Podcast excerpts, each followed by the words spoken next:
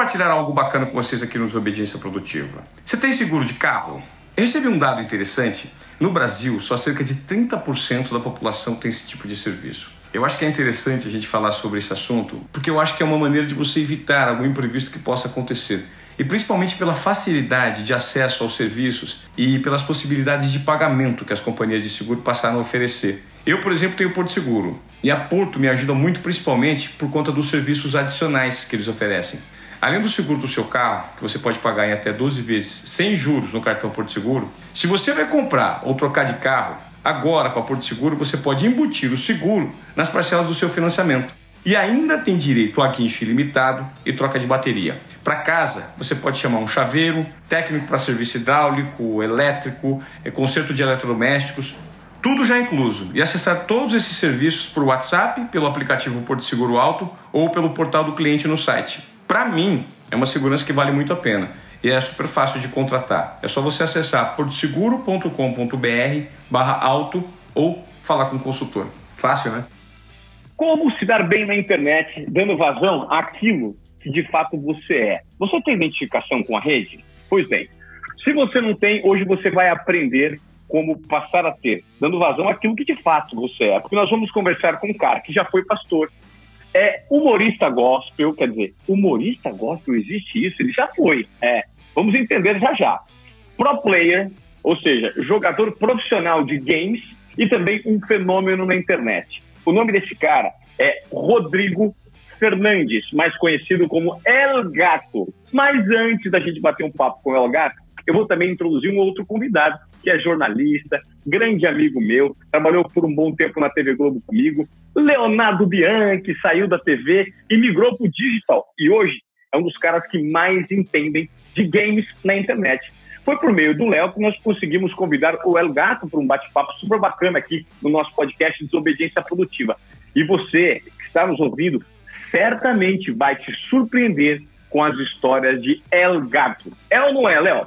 Sem dúvida, Ivan. Prazer estar aqui contigo, amigão. Depois de tanto tempo, tantos links, né? A gente participando junto lá na Globo. Agora estamos aqui no Desobediência Produtiva para falar de um assunto que eu tenho dedicado minha vida e que eu achei que eu manjava, que eu entendia alguma coisa até ver o trabalho do El Gato. Aí você fala, puxa vida, é, eu estou engatinhando e os caras já estão anos luz. O El Gato, para mim, é um dos grandes fenômenos da internet. Nesse segmento de game, é um cara que tem uma locução diferente, uma interlocução, na verdade, um poder de discurso impressionante cativa pela maneira de falar, o tom de voz que ele muda nos vídeos.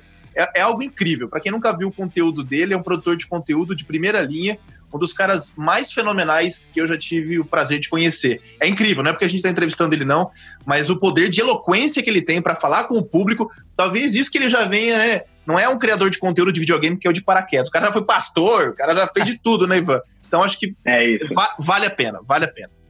Olha só, só para você, antes do Algato entrar, esse cara tem mais de 7 milhões de inscritos no YouTube. No Instagram são quase 3 milhões de seguidores. E olha, ele já teve até problema com drogas. Fala abertamente que usou cocaína na infância e adolescência porque veio de uma família muito pobre. É um gato, seja bem-vindo. Você Ai, é desse planeta ou de outro planeta? Eu sou daqui mesmo, da terra de São Paulo. Queria agradecer aos tantos elogios aí do Léo. Muito obrigado.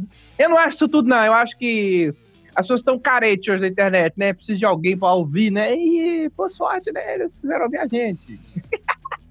Agora, esse. Eu tô doido para falar. Agora, vou perguntar, eu vou falar. Droga, esses bagulho tudo, os motivos também, né? Esses bagulho aí. Vambora. Aqui tô quero soltar. Boa, garoto. Olha só, você tem 26 anos hoje.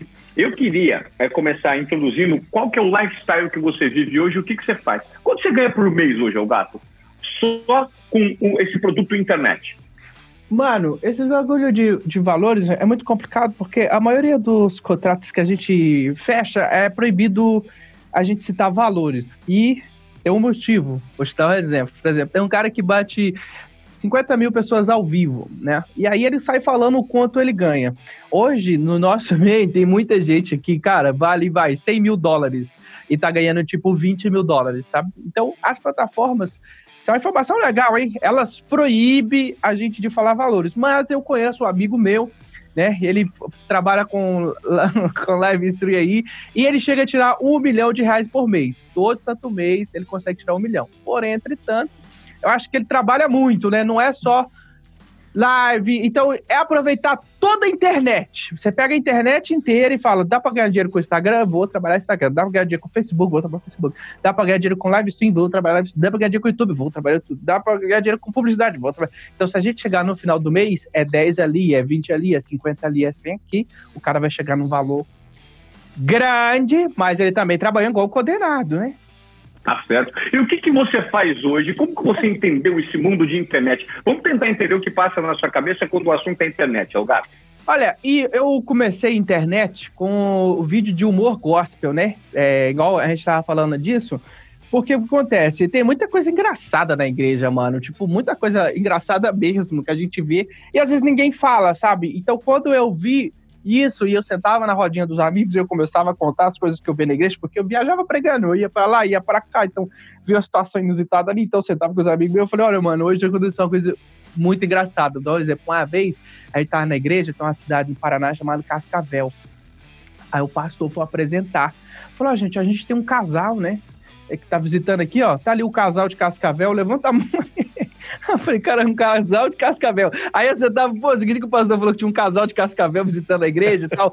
aí eu pegava esses, esses bagulhinhos assim, aí eu ia juntando tudo que eu vi que eu achava engraçado e juntando. Aí começava, gravava vídeo, né? Aí já gravava vídeo e deu muito certo. E as igrejas me chamavam pra ir lá é, contar essas coisas engraçadas. Não era pregar, porque culto é um bagulho mais sério, né? Então, quando as igrejas me chamavam, era mais, por exemplo, confraternização de jovens, era mais um sei lá, a igreja faz muito amigo oculto, né? Então, às vezes tinha uns amigos eu ia mais para trazer aquele humor, aquele entretenimento que precisa, né? Então eu comecei com vídeo, só que chegou um tempo que eu cansei, né? A hora que eu cansei, eu já não tinha mais nada para falar, eu acho que todo mundo passa por isso, né? Esse vazio criativo, assim. Chegou uma hora que você, mano, não tem mais, acho que eu me esgotei. Aí eu mudei de ramo, aí eu fui pro Free Fire. E aí eu fui pro Free Fire fazendo a mesma coisa, tipo, como eu sabia muita história engraçada, o, a parte do humor e o stand-up que eu estava fazendo já, eu apliquei nos vídeos, usando a narração eloquente, tipo igreja, sabe? Tipo, lá vai o gato coloca gera, já deu dois capa, caiu aquele bosta. E eu uso as palavras pesadas, chamo os caras de bosta e tudo mais, claro, ali na, na brincadeira, no personagem e tal. É o gato uma lenda, negócio de exaltar o jogador. As crianças, as pessoas precisam de um herói, né? Então ali eu era o herói. Eu matava todo mundo, eu destruía todo mundo, e aí eu fui ganhando público. E aí hoje eu trabalho com isso, né? De vídeo e live stream, que é basicamente ficar cinco horas jogando ali ao vivo pro público. O público vendo, jogando e eles mandando ação. Ah, o dinheiro pro El Gato! eles vai dando dinheiro. Não, explica um pouquinho como funciona esse mercado do Free Fire, que é um jogo que vira uma mania entre os jovens e adolescentes. E por que o El Gato é tão bom? Ah, eu acho que treino, né? Fala, Léo. Não, eu, eu, eu, ia dizer que eu acho que assim, o, o, Free Fire ele rompeu uma barreira que até então a gente não tinha nos esportes, né? Nos jogos em geral. Para você ter acesso a um jogo, você tinha necessariamente que ter um console que custa 2, 3, 4 mil reais, ou um computador que vai muito mais, 6, 7 mil. Então, o esporte eletrônico, os jogos eletrônicos, eles nunca foram totalmente abertos para o público brasileiro. É, a gente, a, a, quando o Free Fire chega e roda em qualquer telefone, você dá para milhões de usuários a oportunidade de ter o primeiro contato com o jogo. E aí que a gente começa a entender que realmente a gente estava vivendo uma bolha quando a gente estava falando de game. Porque só quem tinha no mínimo, uma condição financeira de dois, três mil reais mensais numa família, tinha condição de comprar um aparelho para poder jogar. E o Free Fire, hoje, qualquer um tem um telefone de 300, 400 reais. Às vezes o cara não tem como que comer, mas o telefone ele tem. E aí é quando esses, esses ícones começam a surgir. E a gente percebe que o Brasil é muito grande e tem muita gente com pouco. Tanto que o que me chama atenção no Free Fire são os codiguinhos, né? Que o El Gato distribui, que todos os, os streamers distribuem. De vez em quando eu tenho contato com eles, eu também distribuo um ou outro, né? Uma escala menor. Mas você vê que tem muita gente que não tem condição de comprar 30 reais para comprar uma skin, né? Uma, um item dentro do jogo. E, então, esses criadores de conteúdo, eles viram referência, eles viram os ídolos. São os caras que jogam no mesmo telefone que ele. Por mais que hoje o Elgato esteja numa condição muito melhor financeira, eles se espelham no Elgato para atingir o mesmo status do Elgato, né?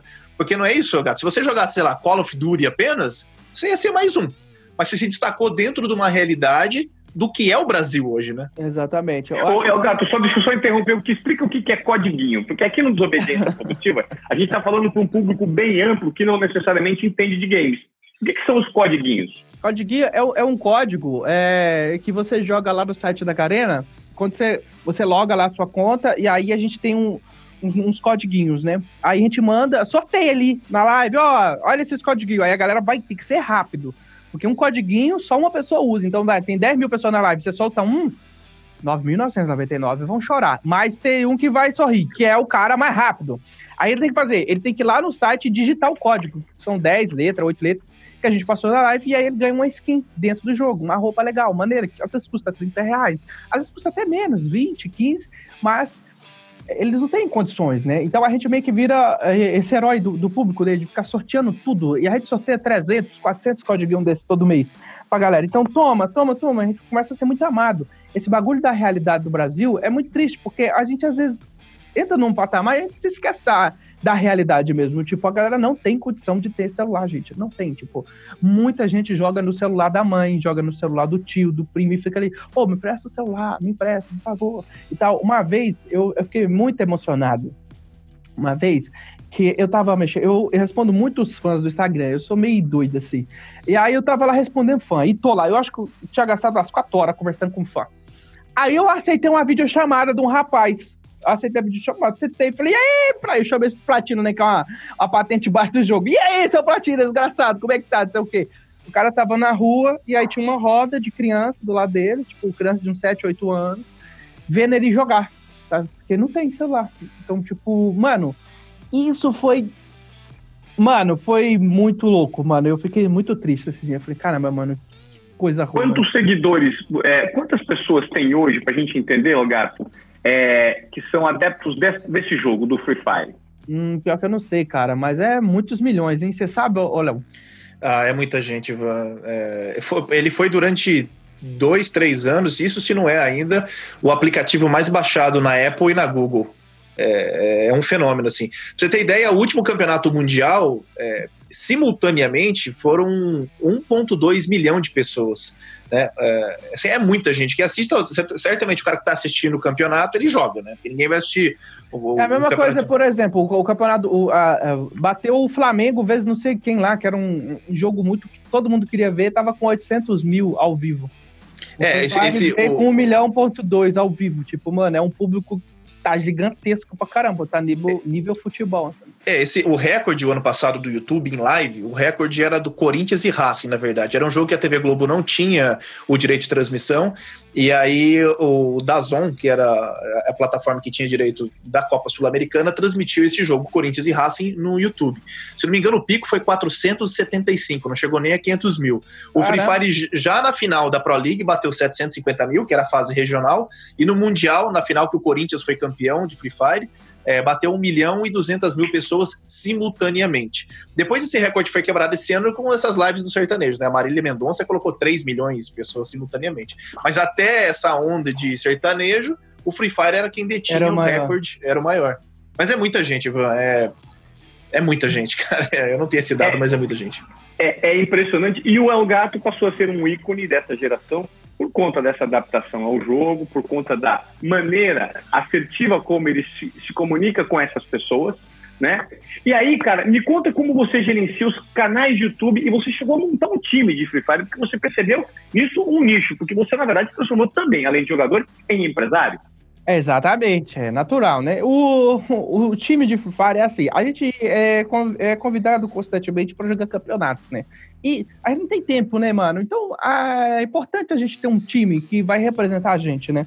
Então o que, que eu fiz? Como a gente tá no meio e conhece os melhores mesmo, a gente pega os melhores e coloca lá para jogar.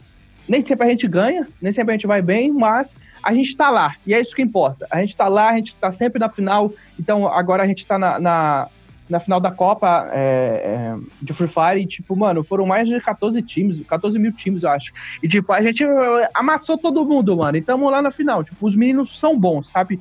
E estando lá, o meu time tá lá, aí a gente trabalha o lado mais empresário, né? Então a gente tem o time, então corre atrás de patrocínio, corre atrás de outras coisas, etc e tal. E aí eu Eu virei empresário sem saber que eu tava virando empresário. Porque, tipo, como eu tinha uma torcida que queria ver eu jogando, eu falei, gente, eu tô com muito trampo. Eu não consigo jogar esse ano. Mas eu vou pôr os meus amigos aqui da live, que sempre jogam comigo, para jogar. Os meninos são bons e tal. Então, eu migrei a minha torcida pro time. E aí, do nada, virou time. Tipo, foi um cara, mas não é um time, tem torcida, o pessoal tão torcendo. Então, é automático, cara. As coisas vai, vai acontecendo e a gente se torna o, o empresário, as coisas assim, tipo, sem perceber. Tipo, eu não sabia que ter time, é, muita gente quer ter time e eles pagam caro. Tem gente pagando, tipo, 150 mil reais e mais um valor fixo de 20 mil reais por mês pra estar na Copa lá. Então, tipo, mano, eu tô lá de graça, sabe? Tipo, mano, fomos, tipo, e aí que eu percebo que eu vou conquistando coisas que as pessoas, mano, pagam caro pra ter aquilo e é natural, gente. Tipo, vai acontecendo natural. E eu acho que isso é o segredo do sucesso, né? É as coisas caras se tornando naturais pra gente e vai acontecendo. E quando vai ver, mano, tu tá, tá grande pra caramba e não percebe, mano. Gato, deixa eu te fazer uma pergunta. Você falou que tudo aconteceu naturalmente na sua vida. Mas esse naturalmente, ele veio depois de um período de muito sofrimento e de uma falta de perspectiva muito grande do ponto de vista familiar né? Você é um cara que teve uma infância muito sofrida, de uma família extremamente humilde. E eu queria que você contasse um pouco da sua história, da sua origem, é, desse momento da tua infância. Eu nasci em Rondônia, né, mano? E Rondônia é complicado. Rondônia tem muita coisa, né? Tipo, tem animal pra caramba. Tem cobra, vaca. Né? Eu brincava na rua, é mais engraçado, cara. Eu brincava na rua, tipo, não tinha brincadeira lá. Não tinha, tipo, rouba-bandeira pique-esconde. Eu não tinha, tipo, mano, é tacar pau no outro, sabe? Tipo, mano, é o pau e jogar na criança. A criança pegava o pau e jogava na outra. E aí era isso, ficar correndo pela rua, é, correndo atrás de moto, né? Nós parecia cachorro, né? Moto passada corria atrás. Mas a gente era feliz, né? Infância, criança, a inocência da criança é muito legal, né? E a minha mãe resolveu vir para Minas Gerais porque eu tinha um tio que tava cortando cabelo lá e tava conseguindo se dar bem, sabe, cortando cabelo. E aí ele pagou a passagem para minha mãe. Minha mãe foi para lá.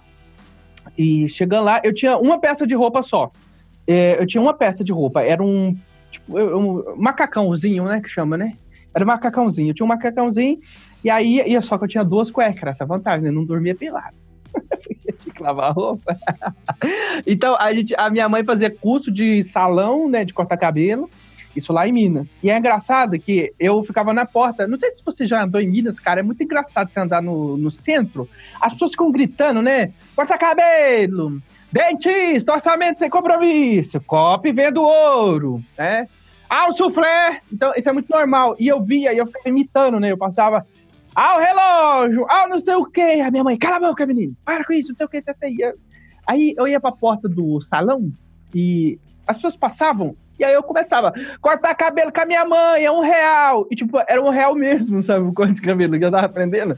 Cortar cabelo com a minha mãe, um real. E aí eu comecei a trazer muito cliente. A minha mãe, ela se formou muito rápido, porque ela cortava, tipo, 10 cabelos todo dia, enquanto a galera cortava um, dois. Porque, mano, ninguém cortar cabelo com aprendiz, né, mano? A maioria das pessoas que vão lá cortar cabelo é pra rapar a cabeça, tipo, você só aprende a rapar a cabeça em curso, mais nada, você só rapa a cabeça de rapa cabelo de um, rapa cabelo, rapa de bigode. Você não consegue fazer um corte, por exemplo, igual o seu, que é um cabelo mais liso, fazer um corte mais, sabe, mais tratado, mais bonito. Não, lá é só máquina. Ixi, vi um cabelo desse, passava mal pra cortar. Era na tesoura, era complicado. Então a minha mãe se formou muito rápido. E a partir dali, eu acho que eu começo a desenvolver a questão da oratória, sabe? De poder conversar, de me soltar, de falar com a galera. Eu passei cada coisa, cara. Eu quase morri, velho, várias vezes. Tipo, eu era muito criança, sabe? Eu ficava lá na porta e ninguém cuidava de mim. Minha mãe tinha, não tinha o que fazer, tinha que trampar lá em cima e tava dando certo eu ficar lá embaixo chamando. Teve uma. Que idade você tinha? Eu acho que eu tinha uns 6 para 7 anos. Nossa, 7 anos de idade, cara. É, de idade. Não, é bem moleque, bem moleque. Você sabe que uma vez passou um cara e eu chamando pra cortar cabelo, ele chegou, oi, não sei o que, você quer cortar, é, cortar cabelo, não sei o que, ele foi conversando comigo e tal. É, ele perguntou o que, que eu queria. Ele falou que não é cortar cabelo, mas eu queria alguma coisa. Eu falei pra ele, pô, eu queria uma coquinha. Eu gostava muito de coca. Naquela... Pô, eu queria uma coquinha. Ele falou, vem contigo, tio, eu vou comprar uma coquinha pra você. E eu fui com o cara, mano. E a gente andou, ele foi conversando, ele era muito legal. E a gente foi, e eu andei, andei, andei pra caramba. A gente chegou num comérciozinho, ele comprou a coca pra mim, comprou um negócio pra mim, foi conversando comigo e tal, perguntou quem era minha mãe, não sei o que, não sei o que lá. Aí ele pegou e me voltou e me deixou lá na porta, sabe? Tipo, depois disso, isso nunca mais aconteceu. Eu não lembro por que, não mais aconteceu, mas provavelmente é, alguém começou a ficar de olho em mim. Eu lembro que começou a ficar um velho chato perto de mim que ficava vendendo negócio. E aí ele começou a ficar de olho em mim. Mas olha que loucura, cara, que perigo, né? Mas Deus, ele me abençoou, né? Me guardou. E aí eu comecei ali e tal. E aí foi indo, cara. Foi sofrido pra caramba. Como eu te falei, a gente é uma peça de roupa. Mas a gente tem o talento, né, mano? E uma hora ou outra, o talento da gente, ele é descoberto, né, mano? Ainda mais. E a, e a questão da droga, o gato, como é que surgiu a droga? Depois você chegou a voltar, você foi morar com a tua mãe com 6, 7 anos, ela. Você é super pequeno, junto com irmãos pequenos também, em Minas. Quando foi o momento que você volta para sua cidade natal e tem contato com as drogas? Foi mais ou menos assim, ó. Olha o que aconteceu. Quando a gente, eu tinha uns 14 anos, eu fui fazer o meu curso agora de cabeleireiro, né? A minha mãe já tinha feito o curso, já estava trabalhando há anos, ela já tinha o salão dela. As coisas já estavam um pouco melhor, né? Já não faltava nada, a gente já tinha mais de quatro peças de roupa. Aí ela falou: Ó, oh, agora é a hora de você fazer o seu curso. E com 14 anos de idade, fui fazer o meu curso. Meio que era proibido, sabe? Tipo, não pode fazer curso com 14 anos, não pode trabalhar com 14 anos. Mas daí a gente precisa trabalhar, cara, precisa se virar, né? E aí fui, era meio proibido lá, não podia falar que fazia curso, era uma loucura lá dentro da, do salão escola, né? Mas ia lá, cortava um cabelo ou outro, aí fui desenvolvendo lá de cabelo e tal. E aí eu acho que com 14 anos, a minha família viu eu trabalhando, eu meio que ganhei aquela liberdade de tipo, ah, é adulto, né? Já trabalha, já anda sozinho, eu morava em Betim, então eu pegava ônibus todo dia sozinho, já tinha sido assaltado. Ah, que se assaltado já é homem, né? Já aguentou um assalto, tá tranquilo. Então eu já tinha sido assaltado, não tinha nada, o cara ainda vem e rouba o, o, o pocketzinho que você tem, sabe? O celular maior que você tem, o cara leva. Então eu já tava trampando. E aí começou a sair com um amigo, né, mano? Sai com um jovem ali, sai com outro ali. Aí vem a questão das más influências. E aí é amigo fumando maconha, a gente tirando cocaína ali, porque a gente morava em comunidade. Não tinha o que fazer, cara. Tipo, é normal o contato com a droga. E aí experimenta aqui, aí experimentei uma vez, na brincadeira, porque eu sempre fui o cara que queria chamar atenção. Eu sempre queria que as pessoas olhassem para mim e falassem alguma coisa. Tipo, ah, que moleque engraçado, ah, esse moleque é doido, esse moleque é diferente. Eu sempre quis chamar a atenção da galera. Eu sempre quis que as pessoas parassem para me ver, ou me ouvissem, né? Então, se eu tinha que cheirar droga, era pra ser descolado, a galera ia falar que eu era foda, que eu era zica, eu cheirar. Aí cheirei cocaína na primeira vez, aí fui usando droga, e aí ia pra escola, cara, odiei escola, eu odeio escola, cara, meu Deus do céu, mano. Aí ia pra escola estudar, mano, era um tédio terrível, eu só queria fumar minha maconha, mais nada, cara, o pessoal falava, quando é que vai acabar essa aula pra fumar minha maconha? E aí comecei a, eu, eu viciar cocaína e fumar maconha, né?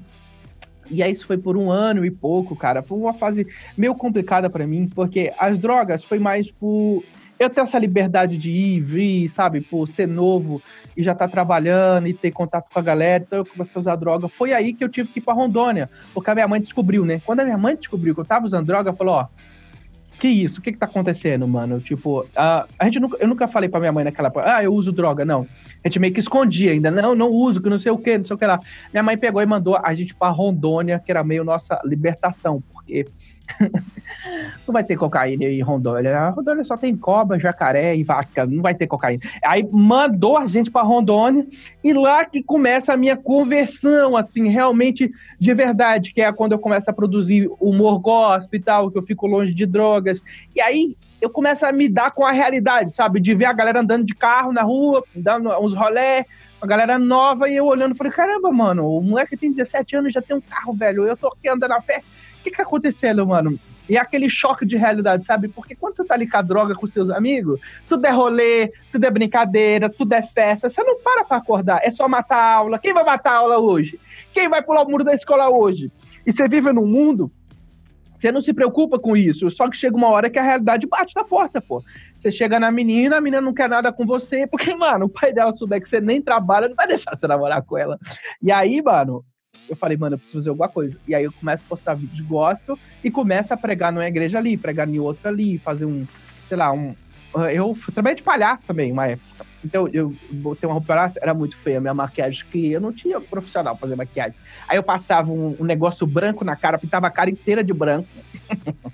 Aí eu passava um roxo debaixo do olho e pintava a boca de marrom e fazia umas rodelas na cara. Era muito feio. O palhaço assustava mais do que qualquer uma. Eu já vi muita criança chorando. Né? As pessoas falavam, ah, a criança tá chorando porque não gosta de palhaço. Não, ela não gosta de eu de palhaço, porque é muito feio, cara. E aí começo a trabalhar como palhaço, faço uma área ou outra, e aí eu começo a desenvolver o lado artístico, abandono as drogas, nunca mais uso droga. Né? As únicas drogas que eu uso hoje são as minhas drogas pasma. Aí, tipo, a gente começa a se libertar mesmo, e começa, mano, virar gente, né, em Rondônia. E aí, depois que deu certo, aí eu voltei pra Minas, já liberto das drogas, deu uma recaída, deu uma recaída, deu um tapinha na maconha só de leve, pá. Aí falei, não, mano, isso aqui não é mais a minha vida, mano, não nasci pra isso. E aí, nunca mais, já fazem mais de cinco para seis anos que eu não tenho contato com droga. E aí, ali eu trabalho um pouco em Minas, dá certo, e aí vim para São Paulo. Tem três anos que eu tô em São Paulo, que foi aqui que eu comecei a trabalhar com Free Fire, as coisas foi dando certo, e aí foi virando esse camarada aí, é o gato. É, além de produtor de conteúdo e tudo, toda essa história maravilhosa que o El Gato contou, ele faz, ele tem um trabalho de como comunicador, é, na, empresário na área de comunicação. Que ele faz algumas transmissões com a peneira da Los Grandes, que é o time dele, e tem uma estrutura profissional, estúdio, luz, apresentador com gravata, é, terno. Vai ver e... a próxima que vai vir, rapaz. Você vai ver a próxima que vai vir, nós contratou quatro roteirista, olha que louco, já viu live com roteirista? é, é, nessa pegada. E eu falei, caramba, isso é, é muito profissional, cara. Você fez na sua cabeça isso? Você aprendeu com alguém? Que é, você viu em algum lugar? Porque tá muito profissional pra um cara que só faz live, né? Sabe o que é, cara? A gente vai fazer o. A gente sempre quer fazer coisas diferentes. Eu não sei se vocês têm essa sensação. Tipo, eu hoje, a, a, eu sento aqui, se eu sentar aqui e jogar, a minha live vai ser muito normal de sempre. E eu tô muito entediado com essa. Então eu tô criando coisas novas pra exercitar mais a minha espontaneidade, a minha porque a espontaneidade, piada, esses bagulho, elas começam a assumir quando você faz sempre a mesma coisa. Se você sempre senta e joga, você não tem mais piada para falar daquilo. Você não tem mais, tipo, vai desaparecendo. Você precisa criar todo um contexto, uma coisa diferente passos de piada nova, comentário novo, coisas mais engraçadas. Então, eu preciso fazer isso para que eu esteja sempre da minha melhor forma como humorista, comediante ou, sei lá, animador de plateia. Então, é por isso que eu faço esse bagulho. E agora a gente alugou um estúdio muito zica, mano. Tipo, a gente investiu muita, muita grana. O estúdio lá é, foi mais de meio milhão de reais, pra ter noção, gasto. Tipo, mano, tem câmera, sabe aquelas câmeras? Tipo TV, mano, tá igual TV, tá muito louco. A gente tem dançarina atrás. Esse, essa live minha vai acontecer no dia 11 do mês que vem, de junho. E, mano, tá muito legal, tá muito bacana. E agora já começaram as entrevistas, alguns conteúdos que vão passar na live. Tá igual um programa de TV, só que passando um Free Fire, sabe? Um campeonato de Free Fire. Olha só, é, essas lives elas passam em que ambiente é, digital? Qual é o ambiente digital? Que as gente... pessoas podem acompanhar. Quem está hoje nos ouvindo aqui, onde que elas podem conhecer o talento do Elgato jogando? Você vai ter que ir pro YouTube, né? Onde você vai assistir meus vídeos. Aí você vai digitar lá Elgato ou Rodrigo uh, Fernandes, se você achar meu canal. Estamos com quase 8 milhões de inscritos, ó, oh, Glória, estamos famosos. E aí tem a Nimo TV, Nimo, N-I-M-O-T, de televisão e de final de visão. Tá? Aí você vai lá para TV, é para Nimo TV. Por que Nimo TV? Nimo TV é uma plataforma chinesa. Olha que legal, o esporte está igual o futebol mesmo, tipo Free Fire. Vocês sabem que o futebol, o cara joga bem ali no Flamengo, ele dá massa no Flamengo, ele destrói no Flamengo. Aí vem um chinês e fala, Yakisoba, vem pra cá. Aí o chinês vem e leva o cara, porque chinês paga em dólar, tá ligado? Tipo, paga um dinheiro mais alto. É a mesma coisa hoje no esporte, tá ligado? Tipo, as pessoas começam ali no YouTube, vê uma plataforma chinesa e falam, ah, pegue link, vamos te dar dinheiro. Aí eles dão dinheiro pra gente, a gente streama. A maioria dos youtubers de Free Fire streamam em plataformas chinesas. Isso é legal pra caramba citar, hein? Então é lá que a gente passa essas lives e é lá que a gente vai ter essa live aí também, muito louca aí da, de um campeonato que a gente vai fazer com os maiores times aí do, do esporte de Free Fire. Ô, Léo, e talvez isso seja um universo meio desconhecido para quem não é dos games, né? É esse mundo que hoje é, é, mais forte do que a indústria da música, movimenta mais que a indústria da música e a indústria do cinema juntos, né? Ô, Ivan, olha, deixa eu comentar isso aqui. Eu sou muito criticado, às vezes, por falar de dinheiro, sabe?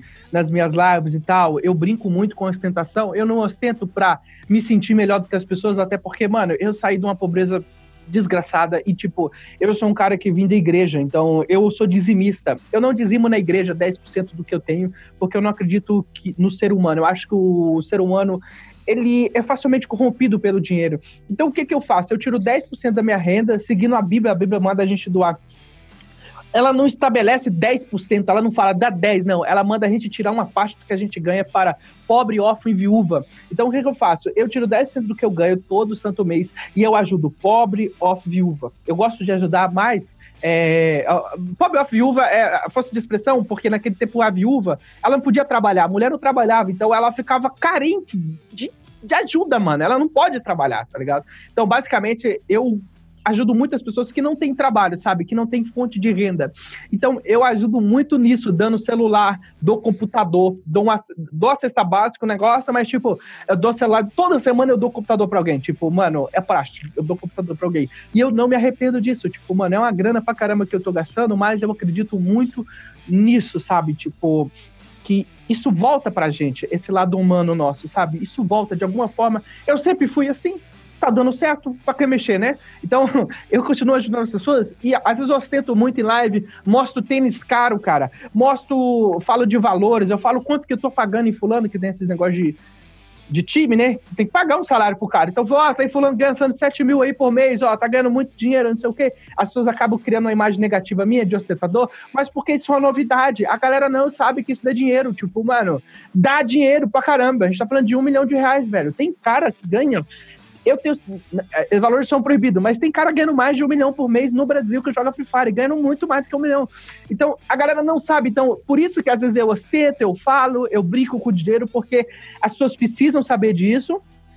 Isso talvez seja uma coisa negativa para mim ao longo prazo, porque novas lendas vão surgir, você tá contando o segredo, mas eu não me importa. Eu quero que o esportes cresça, mano. Eu quero que daqui 10 anos a gente lote o Maracanã pra assistir Free Fire, simplesmente isso, sabe? Tipo, a gente vai lotar os estádios para assistir jogo de esporte. Isso já acontece, mas tem que começar a virar mais rotina, porque é um bagulho muito louco, é uma estrutura muito louca que dá grana pra caramba, e é uma carreira, né? As pessoas podem seguir. É, não, e cada vez mais isso tem acontecido, né? As plataformas de streaming, se você pegar lá fora, já é que a realidade está chegando no Brasil agora.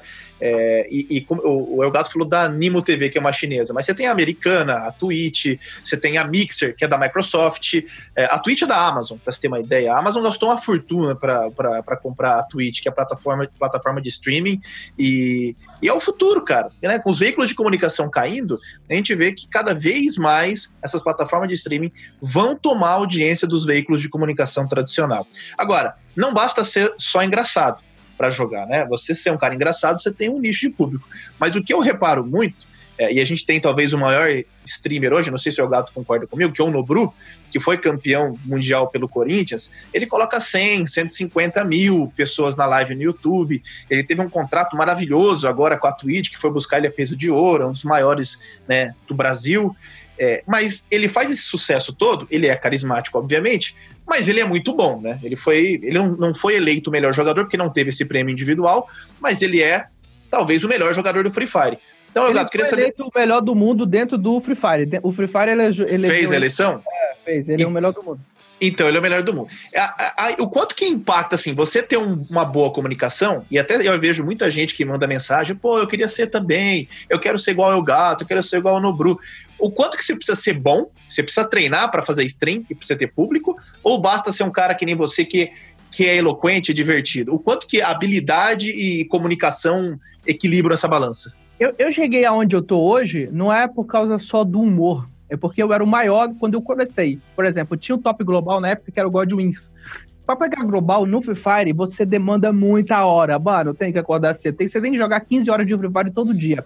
Eu era muito preguiçoso, eu sou preguiçoso até hoje, cara. Eu falei, ah, eu não vou ficar 15 horas jogando pra pegar global. Eu vou fazer melhor. Eu vou matar ele. Eu vou achar ele. Eu vou matar, eu vou pisar na garganta dele, vou postar na internet. Olha, eu top global, amassei. Foi isso que eu fiz.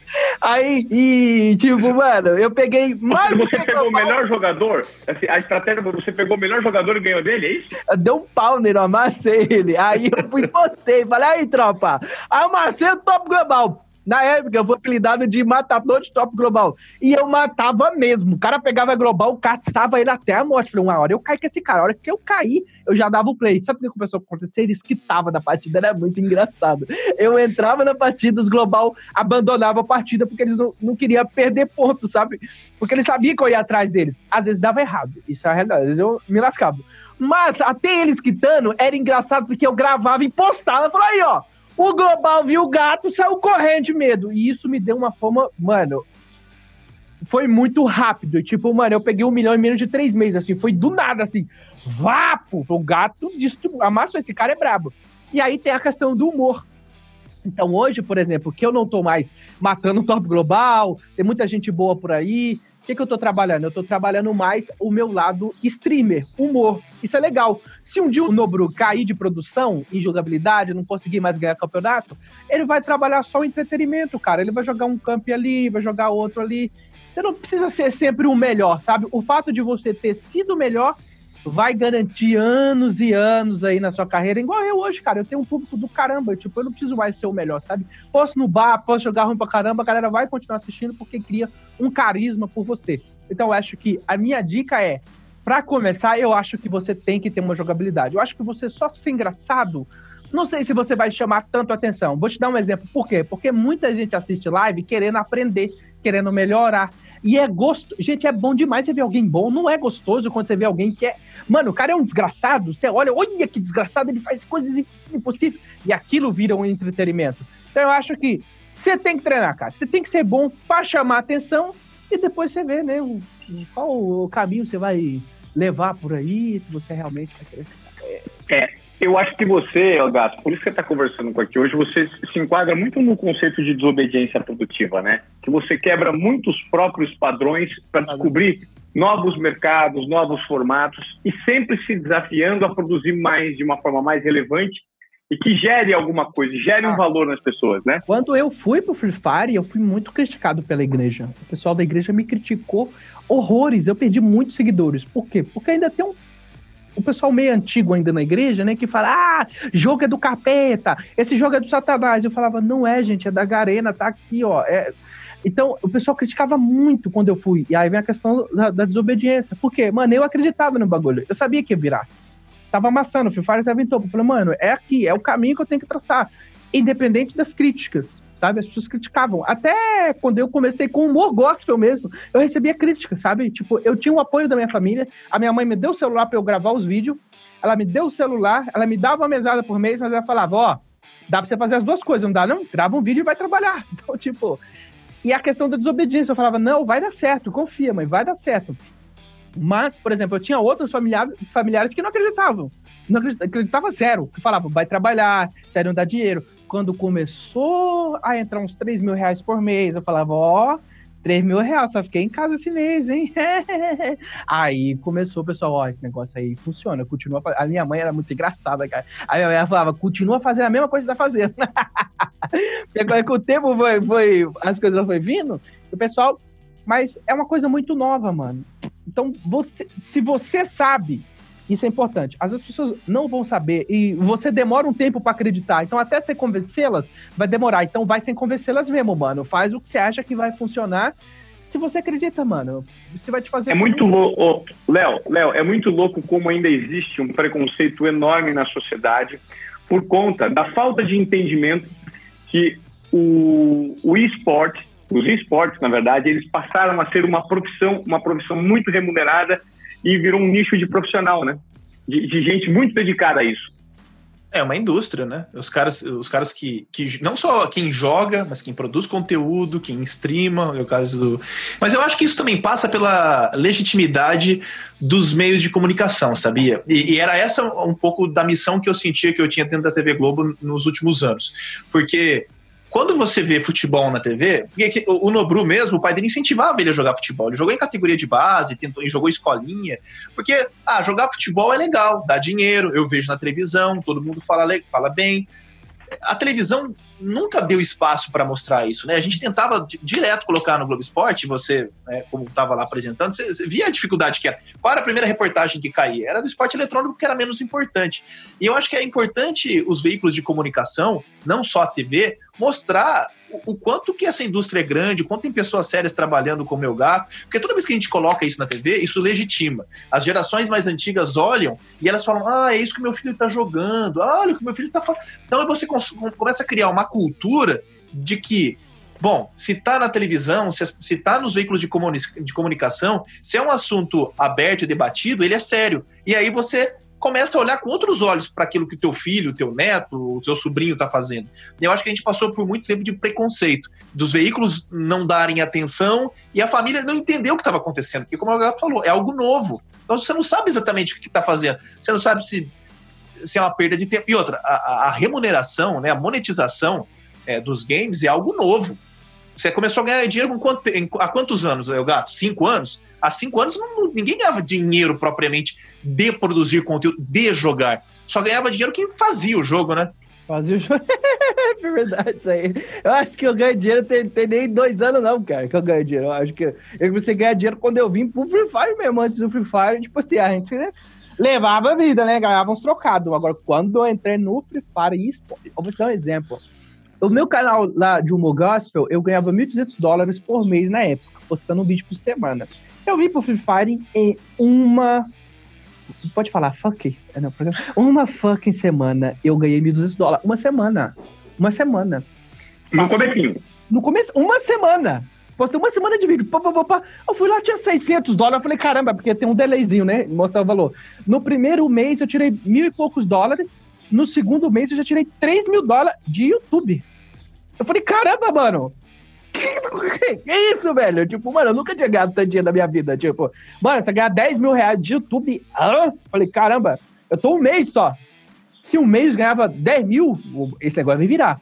E aí, o esportes, mano, é coisa muito louca, né, mano? É rir de dinheiro, cara. O pessoal tem dinheiro infinito, tá tudo aqui, mano. Uma hora você tem contato com eles, né? É, você vê, tem, tem time, é, organização gringa, tipo a Team Liquid, é uma equipe europeia com base em Los Angeles também, é uma empresa global, e eles têm um time de, de Rainbow Six e um time de Free Fire. Como o time é gringo, eles pagam salário em dólar. Em Pô, dólar. Imagina, você ganhar 3, 5 mil dólares, uma média ali, flutuando 3 mil dólares com dólar a 6 reais, pô, é muito dinheiro, cara. Que, que profissão hoje você consegue ganhar o equivalente em real, cara? Muitas vezes o cara tem que ser diretor é de empresa. Salário, isso é só o salário de profissional. É, Quando ele vira isso. profissional, ele ganha uma mídia do caramba, mano. Porque ele vai estar tá jogando lá na live que tem um milhão e meio. Na final, ele vai estar tá jogando. E se ele brilhar, se ele amassar, se ele destruir, ah, vai todo mundo querer saber quem é esse carinha aí, quem é esse Cláudio, é o Cláudio da Liquid. Quem é esse Cláudio? Vamos digitar Cláudio Líquido. Cláudio Líquido, o cara vai ganhar 100 mil seguidores em um dia, 50 mil em um dia, ele abre a live, vai ganhar um trocado, a plataforma fala, não, toma aqui 10 mil dólares por mês. Então, tipo, mano, é só o começo para você vapo. Tá ligado? Subir Agora, o Gato, você tem uma preocupação com o jogo especificamente, o Free Fire? Porque assim, é, os games eles são cíclicos, né? Hoje o Free Fire tá muito em alta, é, o COD tá em alta, o Counter-Strike se mantém, mas tem jogos que nascem e ficam ali dois, três anos, todo mundo jogando, querendo saber. Ah, depois sai um jogo novo, pessoal, ah, isso eu não quero mais, quero um jogo novo. E aí você tem um público todo voltado para o Free Fire. Você pensa em jogar outros jogos também? Você tem essa consciência de que os jogos eles são cíclicos? Eles, é, quando sai um jogo novo, aquele anterior deixa de ser tão procurado e consumido? Eu tenho um problema muito grande com o jogo, cara, porque eu vou te falar um negócio. Eu, eu é muito difícil gostar de um jogo. Eu gosto de um jogo por uma semana. Depois disso é um tédio pra mim. Eu me julgo muito fácil das coisas, cara. Por isso que nossa, eu já tive várias namoradas de um mês, sabe? Eu, nossa, cansa muito rápido, cara. Eu tenho muito medo do próximo jogo vir e eu me cansar. Eu tenho uma preocupação do caramba disso. Mas eu vou tomar os meus remédios e vou engolir a dor e vamos embora. Finge que tá alegre. vamos treinar, né? Vamos voltar de novo a treinar e tentar ser bom naquele ali, se é o que todo mundo tá jogando. A gente precisa ser bom, a gente vai desenrolar, cara. Tem, não tem o que fazer, né? É, e sobre isso eu queria te fazer uma pergunta. O que, que existe de reflexos positivos e negativos no videogame? Os positivos, na verdade, você acabou de citar, que é essa projeção muito rápida, né, esse retorno financeiro imediato, é, um nível de expansão de seguidores em projeção geométrica, e aí, Gato, o que é o dado negativo? Por exemplo, é, o esporte eletrônico, ele faz com que você, de certa forma, mantenha a sua mente muito ocupada, muito, assim, frente da tela, o seu corpo sofre por ficar muito tempo sentado numa cadeira, a falta de exercícios físicos pode comprometer, num curto, médio prazo, é, a sua saúde. Como você nota esses elementos? Ô, oh, Ivan, até pra gente que deu certo, vai, entre aspas, assim, né? Mas a gente que teve sucesso, pra gente já tem os negativos pra gente. Vamos lá. É, dor na coluna é desgraçada, porque, mano, você senta aqui nessa cadeira, nossa, cadeira confortável, que delícia. É, Fica oito horas aí pra você ver besta. Tipo, a sua postura, mano. Eu sou um cara torto. Engraçado, cara. Eu ando na rua, eu torto, tenho uma coluna toda. então, tipo, a questão do falta de exercício físico, o pior cansaço que é o mental, cara. Que você não aguenta mais jogar o mesmo jogo por 10 horas, 8 horas, seja 5 horas. Ali, ah, cansa também. Por mais que você goste do jogo, uma hora você cansa, tem dia que você não tá afim, né? E tem os, os, os cansaços emocionais também, né? Que, que vão vindo. E eu acho mais que sofre mesmo é que realmente gasta tempo ali e o bagulho não vira, sabe? Porque isso acontece, né, mano?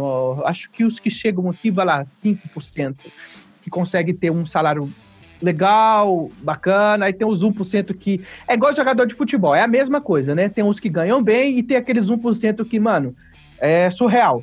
Então, eu acho que no, no esportes é a mesma coisa, é o mesmo padrão. Então tem uma galera que vai dedicar 10 horas do dia, tem uma galera que vai comprar computador, vai comprar celular, vai gastar dinheiro é, gastando com publicidade, né? Gastando um pouco ali de tentando recuperar com anúncios, etc. e tal, e não vai ter resultado. Então acho que tem um lado negativo da galera que, sei lá, que vai tentar, vai tentar, vai tentar, mas vai gastar muito tempo, às vezes vai deixar de investir num curso para comprar um computador, às vezes vai deixar de, sei lá, entrar na faculdade para tentar um ano, porque eu acho que um ano é o suficiente para alguém saber se vai dar certo ou não. Eu acho que esse é o padrão. Tipo, mano, compra o PC, compra o celular e tenta um ano. Joga um ano, streama um ano. Se daqui um ano não virou, mano, vamos repensar? Vamos dar uma repensada?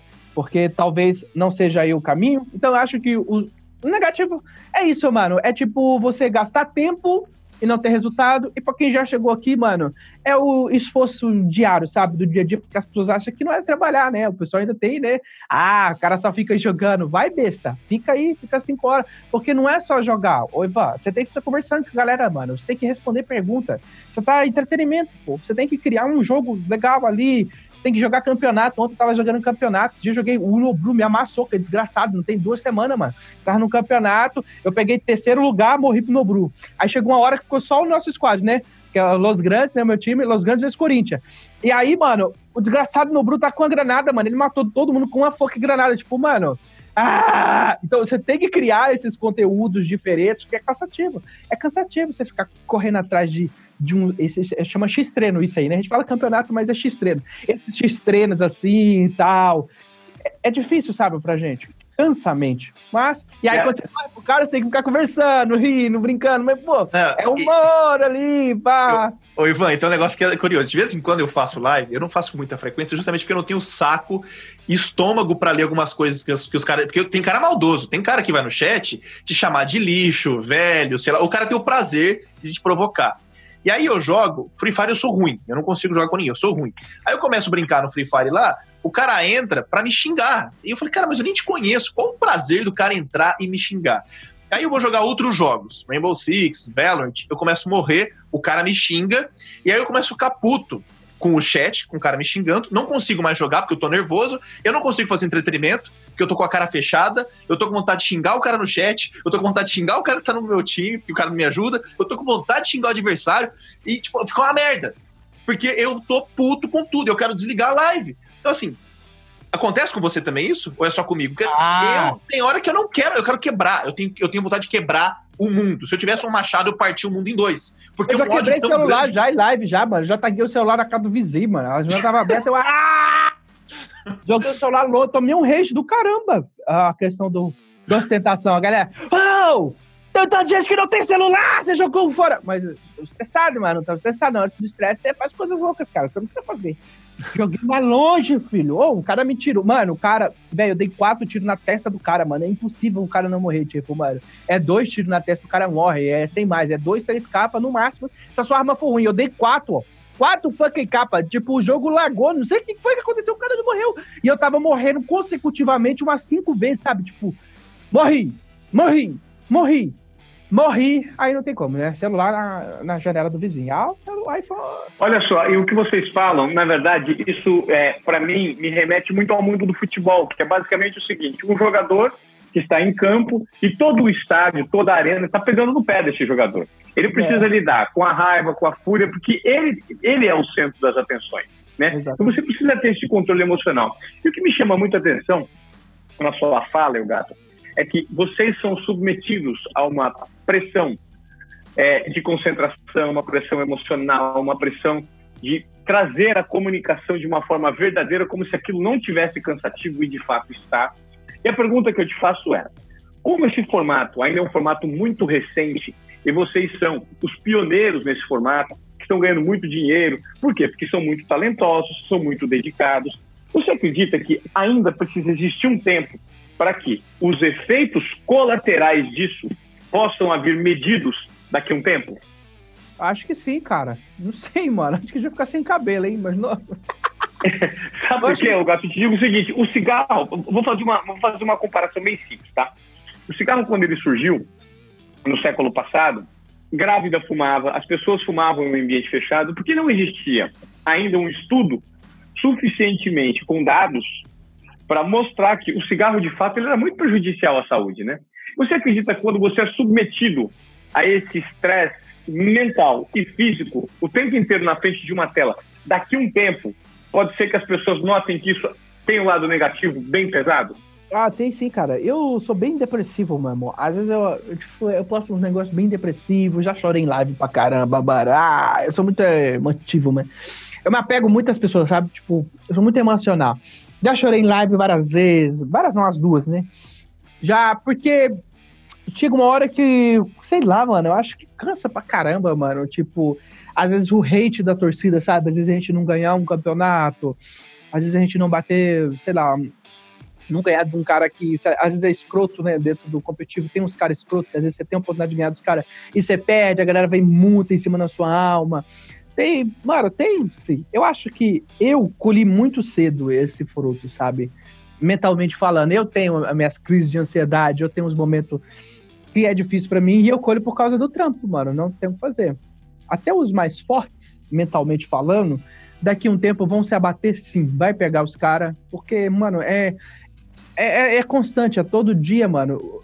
Esses dias eu participei de uma entrevista e falei alguma coisinha que não pegou tão legal ali naquele negócio ali. A gente faz humor, né? Hoje eu tô falando sério, mas, pô, tem hora que a gente vai participar de programa de humor e é piada o tempo inteiro, é graça o tempo inteiro. E sempre você vai falar uma coisinha que. Hum, então eu acho que isso é normal na vida de todo artista. Quando você começa a fã, público, vem a questão do rage, o estresse emocional, o estresse dentro do jogo, talvez, pra gente que talvez seja um pouco mais um pouco mais pesado, porque, mano, eu, é muito ruim. Você. É muito complicado, cara. Você ir pra um presencial, ter 3 mil pessoas te assistindo, ali ao vivo, né? Gritando, eu gato, que não sei o que. Você faz uma partida boa.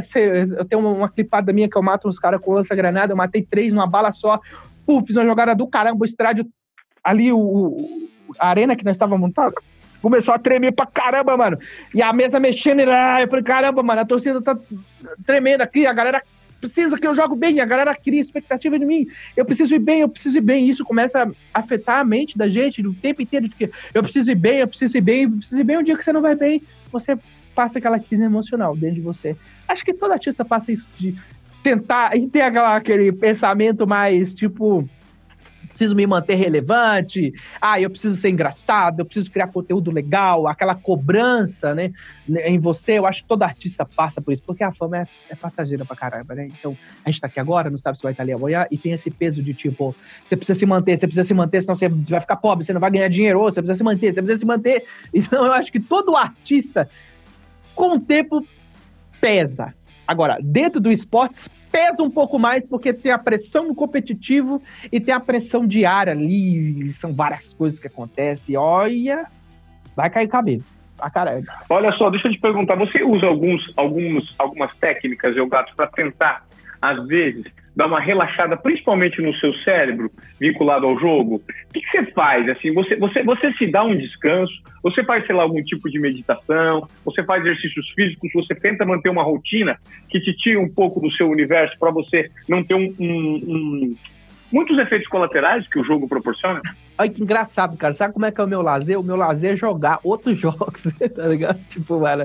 Porque eu sou viciado de jogo, gosto de jogar, né? Não tenho coisa, né? A gente acaba ali uma live de 8 horas jogando, finaliza, eu vou jogar outra coisa, mano. Tipo, jogo de cartas, jogo de alguma coisa, jogando. Assisto filmes, né? Ah, eu entro, sei lá, na, na piscina, né? Na piscina, que é aquecida, né? Tem jacuzzi. Uh! Vida boa. Mas agora, Cadu, essa doença desgraçada que chegou, eu tô há quatro meses aí. Acho que eu tô. É, esse momento tá mais difícil pra mim, viu? Tá mais complicado.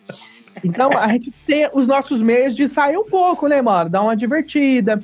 Porque senão é muito estresse. Agora eu tô com uma prática nova para vencer essa, esse bagulho. Quando eu sento para streamar, eu não come... eu sempre comecei, eu sentava, e aí, pessoal, é o gato, sei o quê. Agora eu sento, eu tiro cinco minutos de reflexão. Cinco minutos de reflexão, boto uma música bem calminha, eu começo a refletir, agradecer a Deus, sabe, por, pela, pelo público que eu tenho, por onde eu estou, por tudo que eu estou passando, e eu tento desfazer. É o poder da mente, né? Eu acredito muito que a nossa cabeça é, mano, é o centro do, do universo, é a sua mente, cara. A cabeça, ela tem poderes incríveis, mano. A sua mente, a gente fica procurando poderes e mais poderes em tudo quanto é lugar, mal sabe que o poder, mano, o poder flui de dentro, tá ligado? É só você, mano. Eu sinto, eu foco, começo a pensar e tal. E tem vários estudos, né? Você já viu que esse cara que toma remédio que não é remédio pra dor de cabeça, eles tomam uma pílula qualquer, lá, ah, isso aqui é pra dor de cabeça, toma e fica curado. A mente, cara, é até um poder terrível. Então, eu sento e eu trabalho essa questão da mente, de trazer o El Gato, porque o El Gato é um personagem. É, então traz o El Gato, traz o personagem engraçado, do Zika, o matador, o destruidor. Ah, o Thanos, vai, eu trago o personagem, ressuscito, parece chamando um capeta, né? Parece que tá sendo possuído. Vem, El Gato, me possua, vai, uh, vai com toda tristeza, e aí começa, e aí eu tô usando essa prática, cara. Tá melhorando pra caramba. Eu acho que tá legal. Por uma hora, né? Passa uma hora, eu. Ah! Aí tem que sentar, cinco minutos, volta, o gato, volta, vem pra mim, eu não aguento mais ficar com você. Aí vamos trabalhar. É a luta, a luta emocional é, é uma luta psicológica o tempo inteiro, né? E vou pedir para todo mundo que está acompanhando aqui o nosso podcast para seguir lá o arroba Desobediência Produtiva no Instagram, que a gente tem vários outros conteúdos super interessantes para você que pensa fora da caixa, que pensa fora do normal, que quer realizar alguma coisa com algum sentido na vida sempre respeitando a sua desobediência produtiva, quebrando os próprios protocolos, com confiança e coragem, colocando a sua melhor versão para fora. Léo, sua vez. Fala mais uma observação aí que você tem sobre esse mundo encantador que você passou a conhecer e que o El Gato faz parte. Ah, acho que a gente já abordou praticamente tudo. Eu, eu, o que eu acho mais bacana de tudo isso que o Gato falou é, é, é isso que quem joga é, por longas horas, disputa campeonato, passa por alguns enfrentamentos que qualquer outro profissional de qualquer outra área passa também, né? E muitas vezes a gente ainda enfrenta preconceito e, e assim, até um exemplo do que aconteceu comigo essa semana. É, tem os hacks, sabe? É o cara que usa cheat e usa trapaça. E aí o negócio tá infestado e tem todos os jogos. E o cara vai lá, ele compra um, um, um programa que ele te dá vantagem. Você consegue, você nunca erra tiro, você, você vê o inimigo através da parede. E aí eu tava jogando um jogo e caí contra um hack. Né? No Free Fire tem bastante, mas não era o Free Fire, era o Rainbow Six. E aí eu fiquei muito bravo porque arruinou minha experiência de jogo. E aí eu fui e, e coloquei nas redes sociais, olha, esse perfil aqui, acabei descobrindo o telefone do hack, coloquei o telefone dele na internet. O pai dele, ou tio dele, não sei, me mandou mensagem me ameaçando o cara é advogado, e disse que ia no Ministério Público, que eu estava coagindo uma criança. Eu nem sabia que idade tinha a criança, mas tem muita criança que usa esse tipo de programa. E um dos argumentos do pai foi que eu estava com o meu ego ferido porque a criança tinha ganhado de mim no joguinho. cara, aquilo, aquilo me deixou tão puto, cara, tão puto, porque eu tenho dedicado a minha vida a produzir conteúdo, a escrever sobre isso. Caramba! E, o, e o cara fala que eu. Sete anos, hein, Léo? e o cara fala. Ô, Léo, mas você, mas você quer saber? O pai dele tem razão, cara. Você tem que ignorar esse tipo de coisa. Você tá com ele perigo. Não, mas é porque ele tava trapaceando. E assim, a, e, a abordagem do pai dele era assim: ah, é só um joguinho. Para ele é só um é, joguinho. Talvez tá o que o filho dele esteja fazendo seja, ah, mas deixa ele brincar, é só um joguinho. Não, não é. Quando o cara usa esse tipo de trapaça, é, e, e, o pai dele, como financiador, devia ter a consciência de que, poxa, eu não tinha que brigar com o cara que tá expondo, eu tenho que brigar com o meu filho, que tá gastando meu dinheiro, porque é pago. Esses, esses programas de trapaça custam 300 reais por mês. E você não sabe é. quem é que está programando e o que, que está colocando no teu telefone ou no teu computador. O cara pode roubar teu, teu cartão de, os dados do teu cartão de crédito, tua senha de e-mail. E assim, tem muita gente que. Imagina se o Elgato tá em live e cai três, quatro vezes contra um trapaceiro que tá com um programa desse e o Elgato não consegue jogar. Porque o cara todo instante. Eu nunca fiz isso aí que você fez, não? Você acha que eu não joguei, não? É lógico. Mais fácil, é porque, ô Ivan, deixa eu explicar. O cara que ele é hacker, ele não coloca o nome dele. O que, que ele faz? Ele coloca o número de telefone. Por quê? Porque é para as pessoas entrar em contato para jogar com ele, porque ele vai te upar. Ele vai cobrar 50 reais seu, entendeu? Então, eles botam o número de telefone exatamente para isso, para que, ah, mano, eu quero pegar a Liga Mestre, então eu vou contratar esse hacker aqui, vou dar 50 reais, ele vai, entendeu? Então, às vezes, olha que loucura. A gente divulga, porque a gente, a gente vai na ironia, né? A gente pega o cara na ironia dele, tipo, ah, o meu telefone, ah, pessoal, aqui o número dele, ó, ele upa a conta, manda mensagem. Aí no dia ele recebe, tipo, mano, 3 mil mensagens. A gente desgraça o WhatsApp dele, velho. Tipo, mano, toma, bestão. Ah, eu entendi. São os caras que violam as regras do jogo. Violam as regras, é. Só que aí, esses contatos que vão lá, não vai pra, tipo, oi, me upa, não.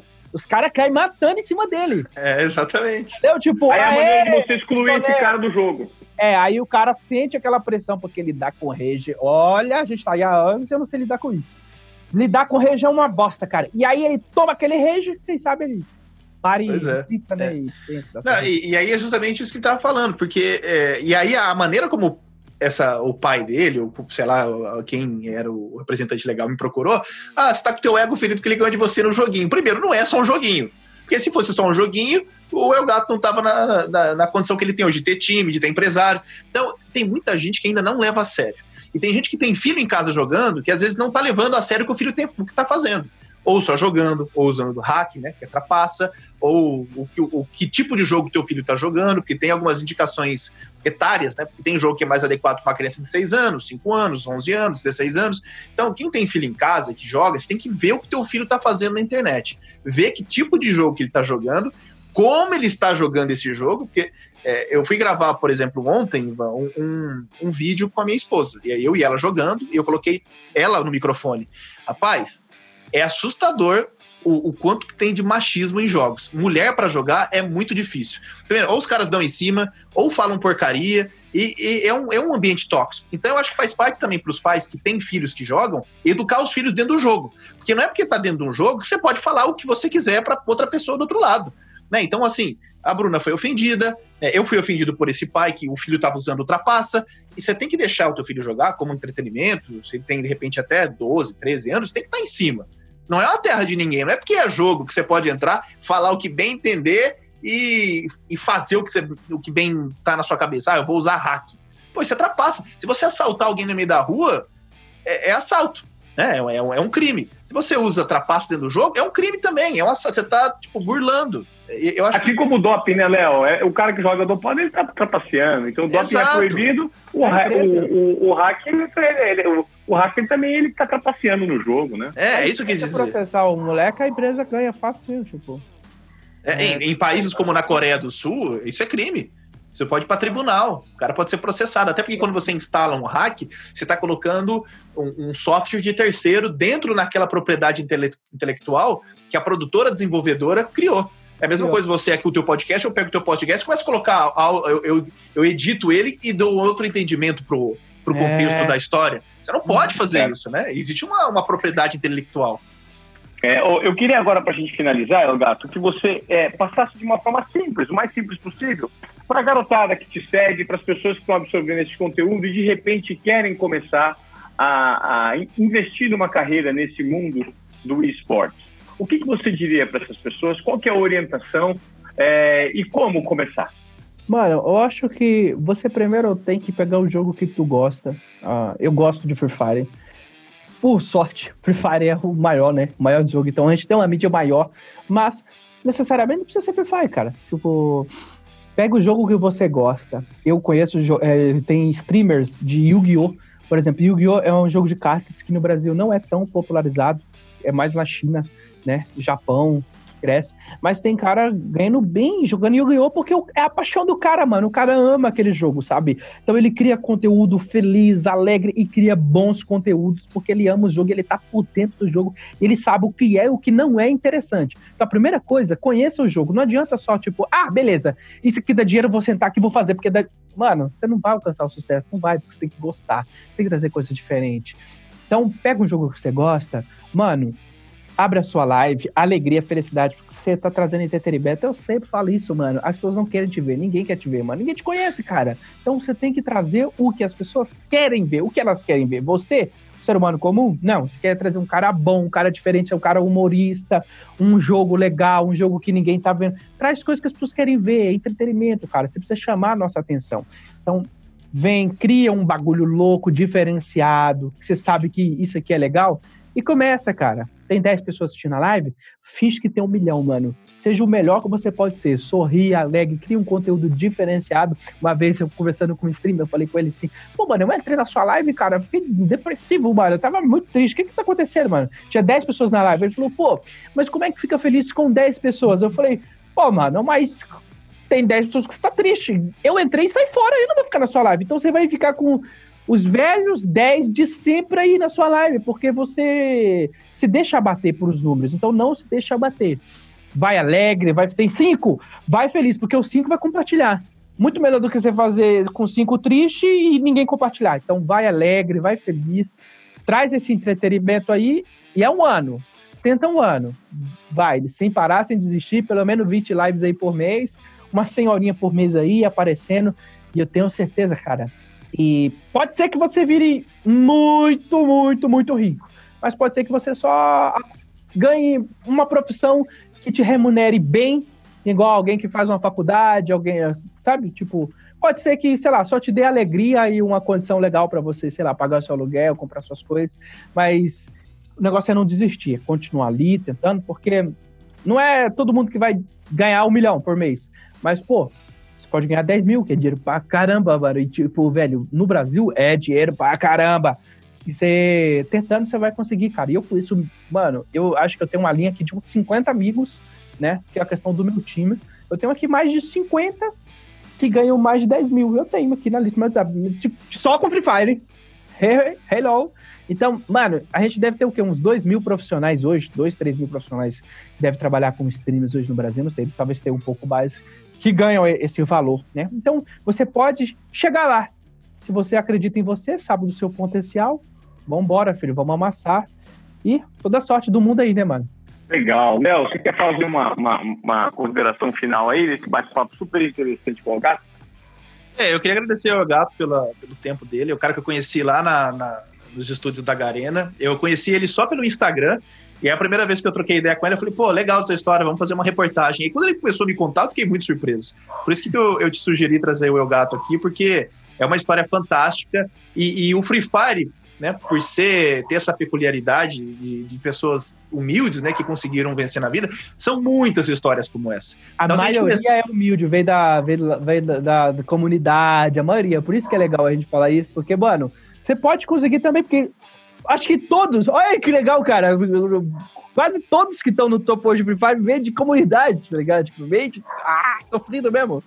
É, e cada vez que eu converso, eu, eu, eu rapidinho assim na minha mente, só pra você ter ideia, o VGzinho, menino que mora até hoje em comunidade no Rio de Janeiro, é, o pai da FAC morava perto do Complexo do Alemão, o Serol morava em comunidade, o cara trabalhou como motorista de aplicativo, é, descarregou caminhão de cimento, o Nobru mora em comunidade até hoje, junto com o pai, é, o Racha saiu do Norte, Nordeste, é, é uma região, inclusive, eu publiquei uma reportagem no UOL essa semana mostrando o tanto de talento que o Norte e Nordeste teve essa oportunidade no Free Fire. Então, muita gente que talvez estaria num outro caminho, numa situação muito mais difícil, mas graças ao Free Fire, graças à internet, graças aos jogos, conseguiram né, essa ascensão na vida. Então, Deus é... abençoe o Free Fire. Amém, amém.